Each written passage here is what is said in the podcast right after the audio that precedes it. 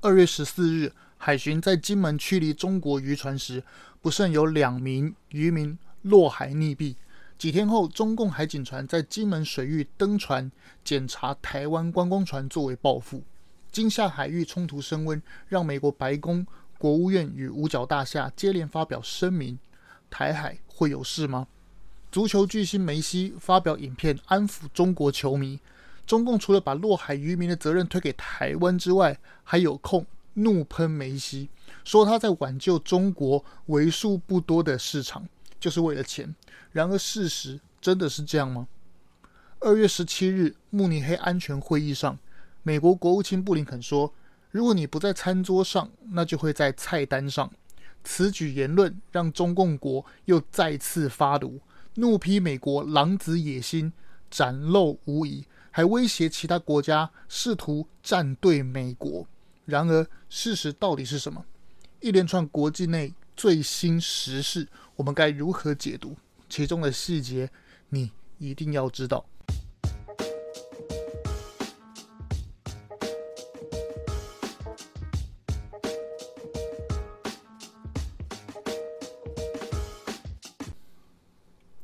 我们一起说真话，事实需要让更多人知道。欢迎收听台湾国际时事 Podcast。The U.S.-China tensions are leading to greater fragmentation, and that you're almost competing for, you know, alliances. To what extent do you feel that you you are challenged? 主持人说，美中竞争这样的紧张局势是否会扩大？美国与中国互相争夺盟友，美国在多大的程度上会觉得自己遭受到挑战？From the start of this administration, we've made an investment, a reinvestment in our alliances, in our partnerships, and in the multilateral system. And the reason for that is simple it's because it's in our interest to do it.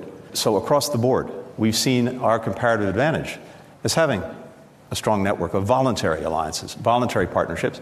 And if you're not at the table in the international system, you're going to be on the menu. So, it was very important for us to re engage multilaterally, and we've done that. 布林肯说：“本届美国政府从一开始就对盟友、伙伴与多边体系进行投资再投资。这样做的原因很简单，是因为这样符合美国利益。整体来说，我们的优势在于拥有强大的自愿联盟与伙伴关系。在国际体系中，如果你不在餐桌上，那么就会在菜单上。”因此，重新进行多边接触，对我们美国来说非常重要，而我们已经在做了。When it comes to strategic competition, and there's no doubt that we have one with China, there are a few things to be said. First, we have an obligation to manage that relationship responsibly, and I think that's something that we hear from countries around the world, and it's clearly in our interest to do so, and that's exactly what President Biden is doing. And when it comes to other countries, The point is not to say to country X, Y, or Z, you have to choose. The point is to offer a good choice. And if we can do that, uh, and I believe we can and we have and will continue, uh, then I think uh, the choice becomes fairly self-evident. 谈到战略竞争，是的，我们与中国存在战略竞争。首先，我们有责任管理这种关系，这就是我们从世界各国听到的，并且这样做符合我们美国的利益。这也是拜登正在做的。当涉及到其他国家时，重点不在于对 X、Y、Z 国家说啊，你应该要站队做出选择，不是这样子的。而我们美国最重要的是要提供一个更好的选择。以上我们把布林肯在二月十七日慕尼黑安全会议上与主持人的对话完整呈现，很清楚，与中共的说法显然不同，与留言区的谩骂美国的粉红的说法。更是大相径庭。什么叫做美国玩弱肉强食的规则？你不是我的盟友，我就吃掉你。很显然的，中国指控美国这个方式、这个说法是断章取义。事实是，现在的国际体系下，中共国骚扰并在全世界搞事，“一带一路”债务陷阱，在西太平洋骚扰日韩台非越南，在各种。每一个领域下，试图都扳倒美国，让许多国家看清中共，让全球意识到自己快要变成中共桌上的 menu，于是美国投资盟友为伙伴提供另一个选项，而不是美国威胁其他国家逼他站队美国。事实上，是中共在全球搞事，造成众多国家寻求站队美国，以避免成为中共刀下的鱼肉。我们不仅还原布林肯口中所说的事实全貌，更是现今的国际挑战。让我想起高平陵事变，司马懿是如何扳倒政敌曹爽的故事。当时司马懿在朝中权倾天下，曹爽想要扳倒他，就必须拉拢各方势力，在每一个领域与司马懿明争暗斗。刚开始很顺利啊，拉拢讨厌司马的世家，其他的世家大族，提拔那些不被重用的寒门子弟，把军方。把情报单位各级的地方官员都渗透拉拢完毕，曹爽以为自己的计划很完美，在壮大势力后就可以扳倒司马懿。眼看司马家在朝中的影响力不断降低，儿子司马师焦急地问道：“父亲，再不努力，我们再不争的话，到时候整晚被曹爽捧去，我们就什么都没有啦。”司马懿微微的把头抬起来说道。当曹爽主动拉拢各方势力，试图改变现状的同时，也会让那些感受到威胁的势力被动加入我方，因为利益交换的过程啊，一定会得罪人。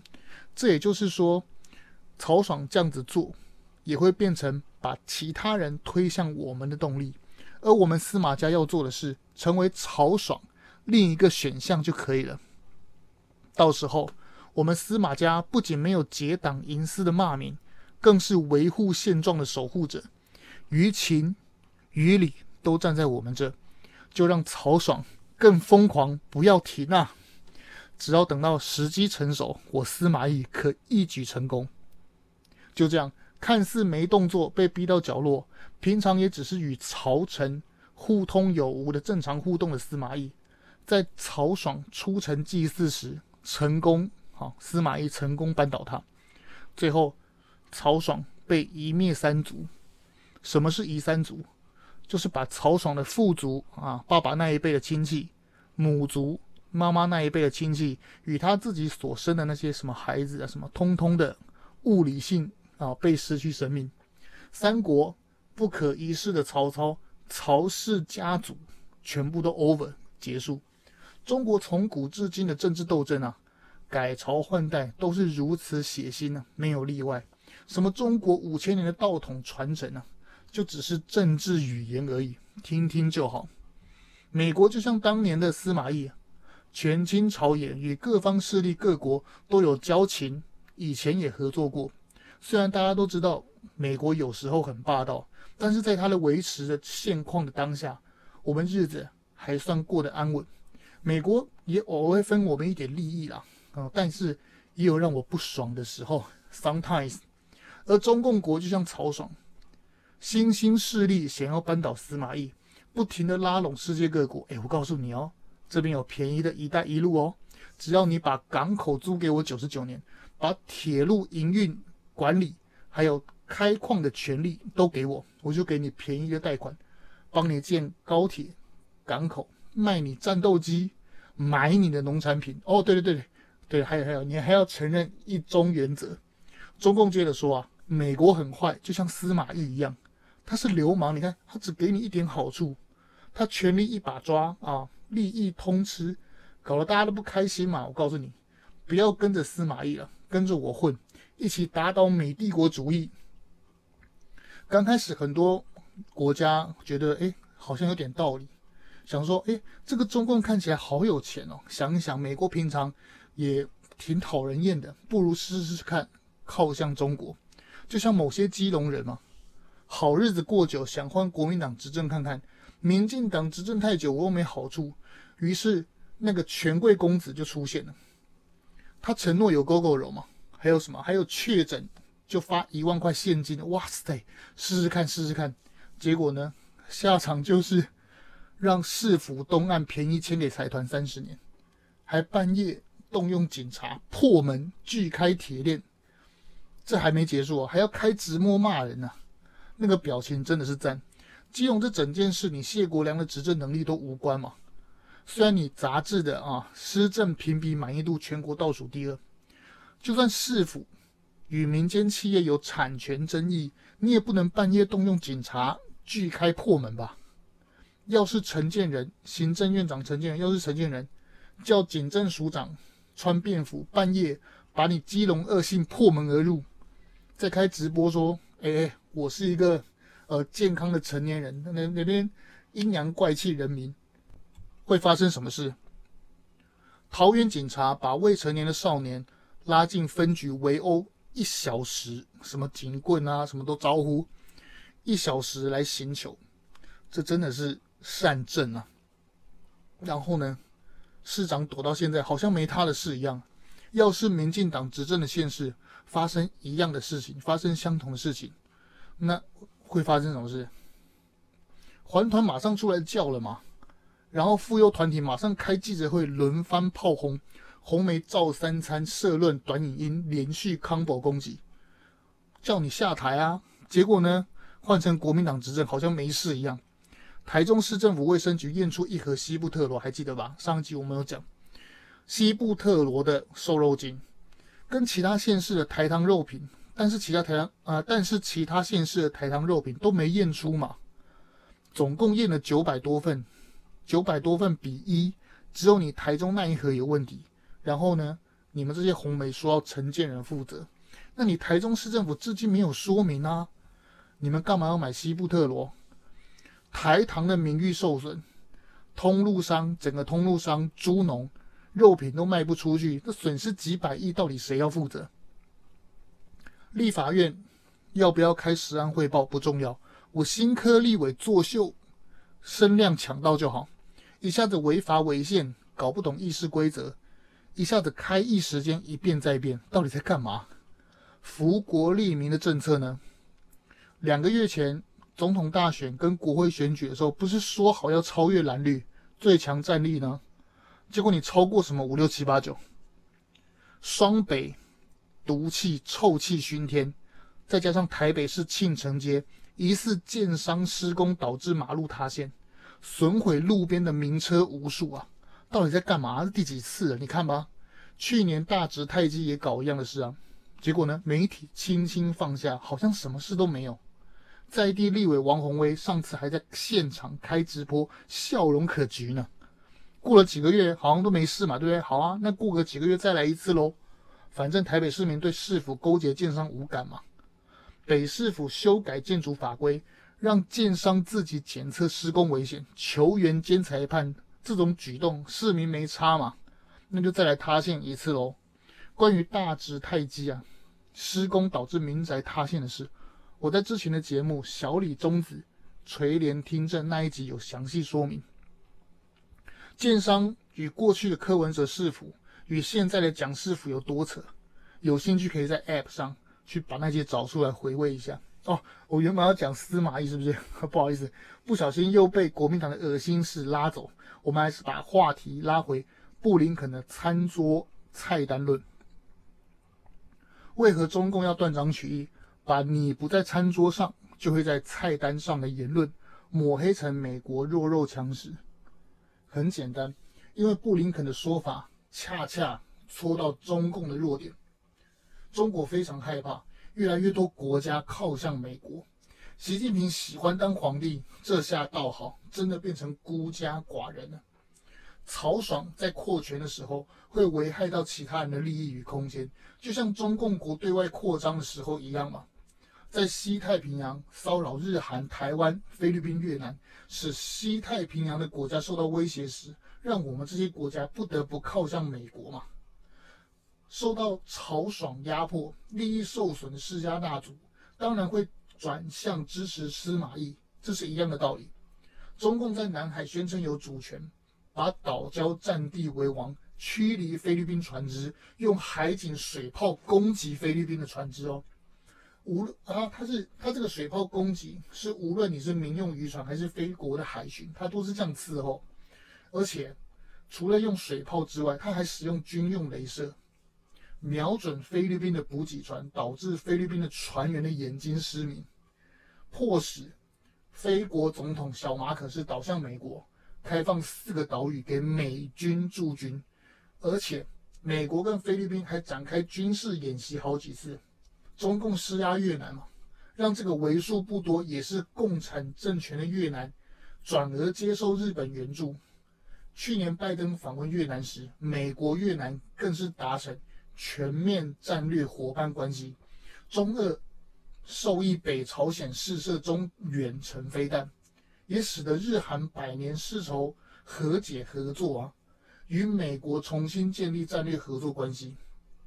去年八月三十一日，美日韩元首在美国总统度假胜地大卫营共同发表大卫营原则。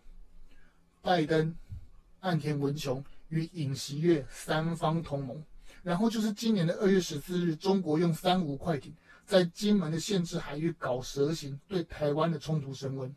此举当然也会让台湾更靠向美国嘛。我们都知道。全世界各国都有做讨厌中国的民调，日本、韩国、欧美讨厌中国都至少七成，甚至还有八九成的，唯独台湾只有六成讨厌中国。更扯的是，台湾竟然还有三成喜欢中国啊！照理来讲，中国应该要拉拢，避免台湾靠向美国。但很可惜的是，独裁者的逻辑跟我们地球人不一样。中共的逻辑是这样：啊，台湾讨厌我，哦，那我要压迫。逼你就范，你喜欢我哦，那太好了。我岛内红媒跟压迫有效，那我更要加大压力逼你就范，这是中共的逻辑吗？再加上中共国内有粉红那边叫嚣，耍弄民族主义，这样做的话，中共就更不可能对台湾放软。最后这样子啊，造成的结果就是美国笑死，就跟刚刚讲的司马懿一样。坐等全球国家靠向美国嘛，就是因为大家怕变成中共“一带一路”餐桌上的美女，所以只好跑去美国餐桌上那边坐着嘛，让美帝国主义不费吹灰之力建立印太中国包围网。这个人，这个始作俑者，不就是你中共吗？中共多年的叫嚣，什么东升西降啊，战狼外交，太平洋很大，美国必须与中国划太平洋而治，一带一路建立什么国际命运共同体，要以中共为首的国际新秩序，这样子这么多的做法，就让那些国际上讨厌中国的国家，被动的靠向美国嘛，逼着西方断了中国的供应链。中共就是破坏国际秩序的威胁，这件事情就现在已经变成国际共识了嘛？这些才是中共生怕被全世界知道的事实，更是台湾人应该知道的国际现状。但是这样的事实在台湾又有多少人能了解？还有某网红跑到中国去访问什么计程车司机，然后说：“哦，中国没有那么不好啊，我看来觉得都 OK 啊。”没有那么不自由啊！你看他那个计程车司机跟我谈论政治呢，表示他们也有言论自由吗？我之前节目说过，千万要慎选网红，因为中国现在非常被害怕知道真相，他极力洗刷他独裁不自由的事实，他当然加大力道宣传。那问题来了，怎么样的宣传才能穿透同温层？当然是利用台湾有声量、有社会信用的网红来说中国的话嘛。用敌人的人来说我中国的好话，always 如此。这些网红当然不会一上来就赞美中共，这样太假，容易被看穿。它的过程，它的演化过程大概是这样：先投其所好，以受众喜欢的方式靠近，比如说讲话幽默风趣，音乐浪漫，舞蹈酷炫，还是甚至是装一下台派，自由骂一下中共也行，就是那个什么王菊哈。因此，他这样子录了几下，就会拉了一区一批受众喜欢他的粉丝。之后，这些粉丝习惯了之后，这个网红在分享他要去中国。哎呀，我有一个中国的好朋友啊，他也被压迫啊，顺势带入。哦，我们不要把中共都视为整个中国，也有很多中国人讨厌中共。这些话为何能获得认同？因为大多数的台湾人不懂中共是如何控制社会。很多人以为中共只是政府，就跟民进党不能代表台湾是一样的，所以他们根本不了解，好，中共跟中国为何不一样？第一步，这个网红第一步就是先洗白嘛。哦，对啊，中国其实没那么差嘛，烂的是中共，这是第一步。刚刚我们说到了。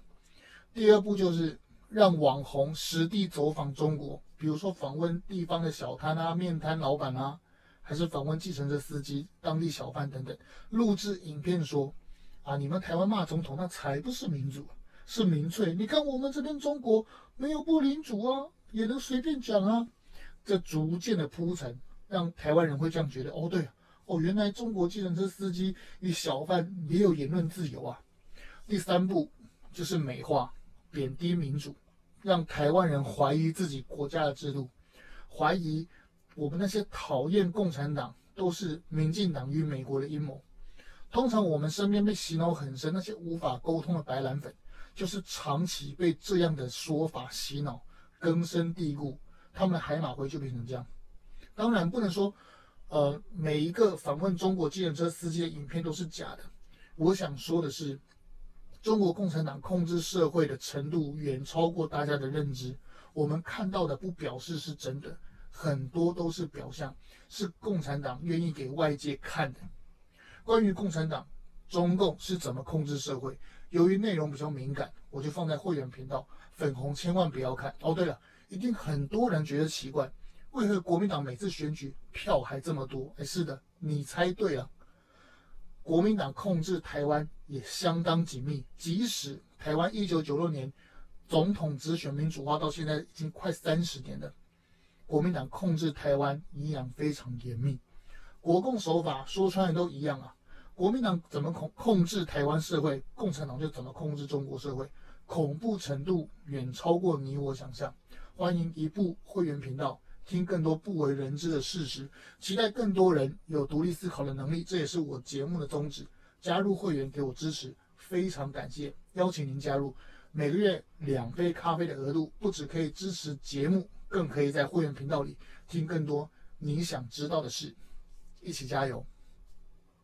好，中共对外宣传的对象只有收买台湾网红吗？显然不止。港共特首多次邀请 Taylor Swift 在香港办演唱会，就是想要国际巨星替香港洗白，让这个被中共蹂躏、臭不可闻的地方刷正声量，看能不能吸引外资重新投资香港，重振那低迷不堪的恒生指数。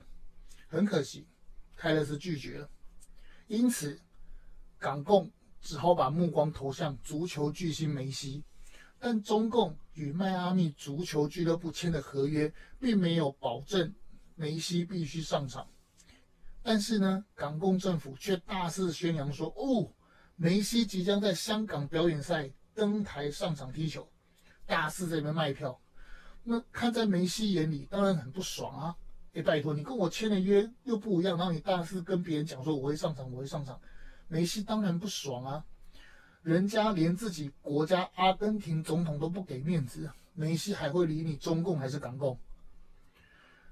香港特首妄想梅西帮你洗白国际声誉，香港赛事完毕，梅西整场没上场，板着一张脸，手插口袋，故意绕过港共特首李家超的后面，不想跟他牵手，不想跟他握手嘛。这个影片在我的 t 上我有放。梅西此举明显就是不爽你中共还是港共嘛？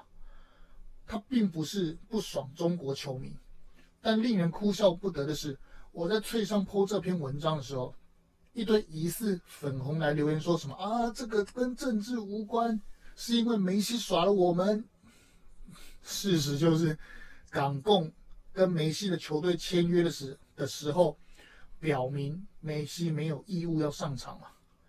但是梅西没有义务上场的这件事，你港共政府又把梅西当作招牌，骗那些中国人买票进场，就为了看梅西。事后，香港又把焦点转移成：哎，你看梅西在日本上场，却不在香港上场，分明就是瞧不起我们中国人啦！用民族主义的情绪转移焦点，就是共产党每次在那边糊弄百姓的方式嘛。此举就是为了掩盖中共占梅西便宜的事实嘛，所以梅西才那么不爽嘛。这整件事的来龙去脉就是这样。很多人不了解中共，常用自己的逻辑去看中国，配合红媒宣传与国内亲共立委的煽动，竟然反过来骂政府在金门海域的执法过当。也是的，在民主国家，两条命的确是关天的事情，但人家是专制政府啊，我们怎么知道这四个船员来我们金门限制海域有何目的？最近的例子就是中国的三五块，你刚刚提到的。闯入金门我国限制海域这件事情嘛，这就是典型的灰色地带作战。中共也用相同的手法，正在搞越南、菲律宾与日本，都是现在进行式啊。整件事起因就是习近平慢慢的转变对台的作战方式，从过去的武统血洗台湾。我刚刚讲武统，我刚刚讲武统，旁边人那边想要说什么碰什么的啊，真是。好，从过去的武统血洗台湾，留岛不留人，转变成持久战切香肠。因为习近平知道不可能攻打台湾，不可能速战，但又不想放弃占领台湾。看到俄乌以阿、也门胡塞青年武装与北朝鲜都在那边搞事，嗯，习近平想一想，我如果不趁此机会搞事啊，太可惜了。于是中共写好剧本。邀请台湾上钩，美国当然知道嘛。在五二零台湾赖清德新总统就职前，一直到年底，美国总统大选都是西太平洋不安宁的时刻，所以美军部署三艘航母打击群在西太平洋。我们上集有说过。好，中共的手法很清楚，今天闯入金门限制水域，常态航行，明天进入领海。禁止水域执法，让台湾控制金门的事实模糊化，让中共控制金门变成事实，步步紧逼。等到这些都实现之后，下一步就是台海中线不存在，台海是中国内海，最后一步是并吞台湾。它整个流程就是这样子的。拜托，这个船，这个船没有编号，没有船籍资料，更没有执照，他的小艇加装两个马达。船上只有四个人，怎么看都不是在捕鱼吧？正常的渔船作业的人数怎么会只有四个人？他如果啊四个人你把鱼捕起来，那请问谁接手，然后放进去冷藏？一个渔船出去打鱼，不可能只有四个人，所以他这个四个人绝对不是来捕鱼。再来，他那个。渔船为什么要加装马达？请问是要比跑得快吗？当然不是嘛！渔船是要怎样？是去捕鱼，又不是比谁跑得快。所以他装马达就是不知道要干什么坏事啊！恕我直言，这个船怎么看都是海盗吧？我大胆猜测一下，我觉得这个船上一定有轻武装，什么枪啊什么的之类的。不然如果没有枪的话，就一定会有摄影器材、探测。或是什么其他的间谍设备，一定是这样子吗？绝这个船上绝对没有捕鱼网子。这样的情况放诸全世界，几乎都是直接开火，机关枪扫射啊！要我说，海巡哪里有疏失？当然是执法不严嘛。如果我们的海巡，试想一下，我们的海巡如果登船检查，这四个人手上有炸弹，还是机关枪，还是手枪什么的武器，不就白白牺牲我们的海巡人员吗？开什么玩笑啊！美国警察在执法的时候，如果遇到拒捕、蛇行、逃窜，还撞警车的话，那美国警察早就开枪了吧？